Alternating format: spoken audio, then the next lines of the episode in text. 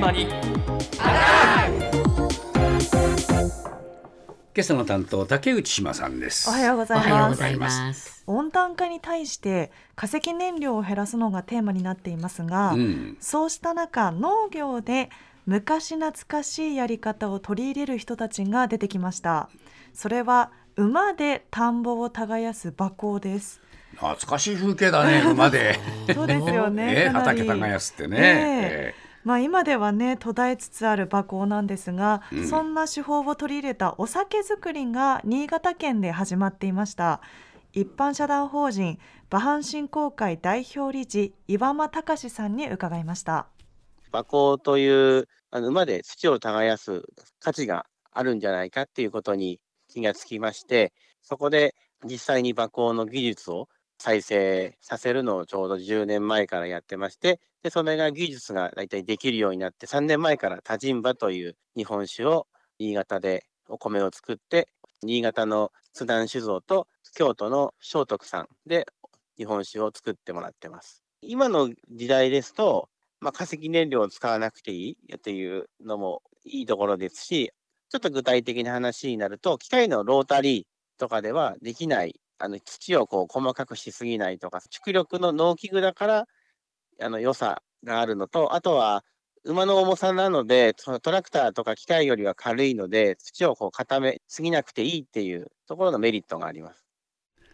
ほう馬で耕した、はい。その畑でお米作ってそうです。日本酒をか作ってんだ。はい日本酒を作ってるんですが、えまあ、国内では途絶えつつあるこの技術、うん。ヨーロッパではいまだに根強く残っているということでー、ええ。10年ほど前に岩間さんご自身がイギリスに渡ってええ。馬で農業をするホースファーマーの存在に触れたりとかはフランスで馬を使ってブドウ畑を耕す現場などを見て、この技術の再生のために勉強会を開こうということで開いたりとか、はい。農機具メーカーさんなどの協力のもと3年前から本格的にこの人と馬で作る日本酒作りのプロジェクトをスタートしたんですね。なるほど、はい。ええ。でまあ、馬が畑をたば耕してその土地の草を食べてええ。でその馬糞は肥料となって田んぼに帰るので、だな。はい。ええ。まあ、循環型の農業ということで、まあ、環境にもよく、ええ。まあ、あとは馬耕を繰り返すことで土からこだわった日本酒ということで注目を浴びているとそうです。いうかことなんですてお酒だって？こちら田んぼの田にええ。人と馬と書いて多人馬と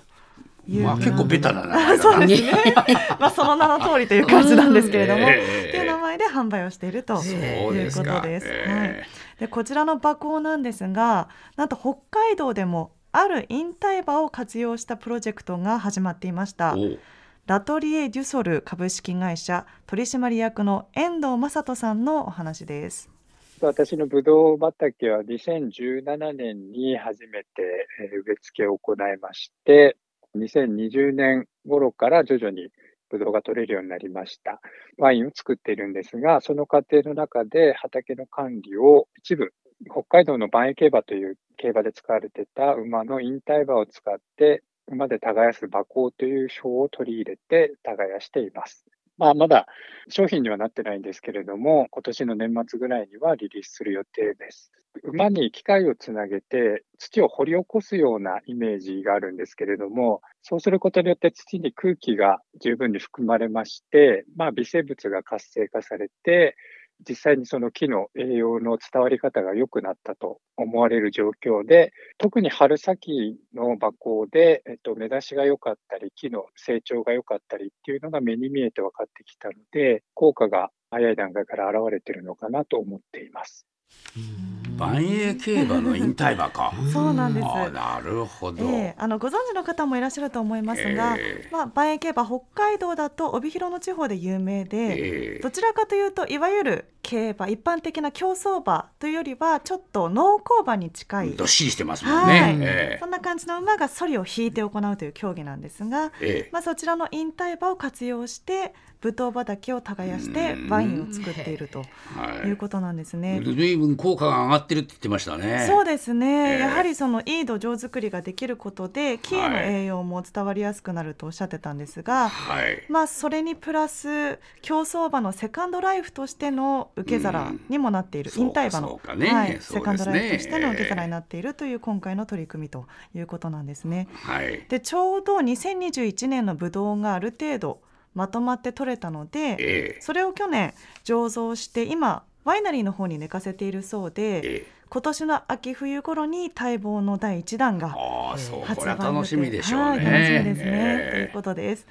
まあ、土にもメリットがあって引退馬の受け皿としてもいい取り組みではありますがはい。今は最新のテクノロジーなどを駆使した農家さんなども多い中、うんあえてアナログな手法を取る意味について再び遠藤さんに伺いました。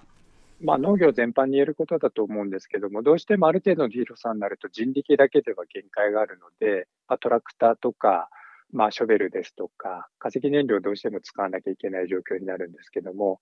やっぱりいろいろ便利な反面、結構作業をするにも、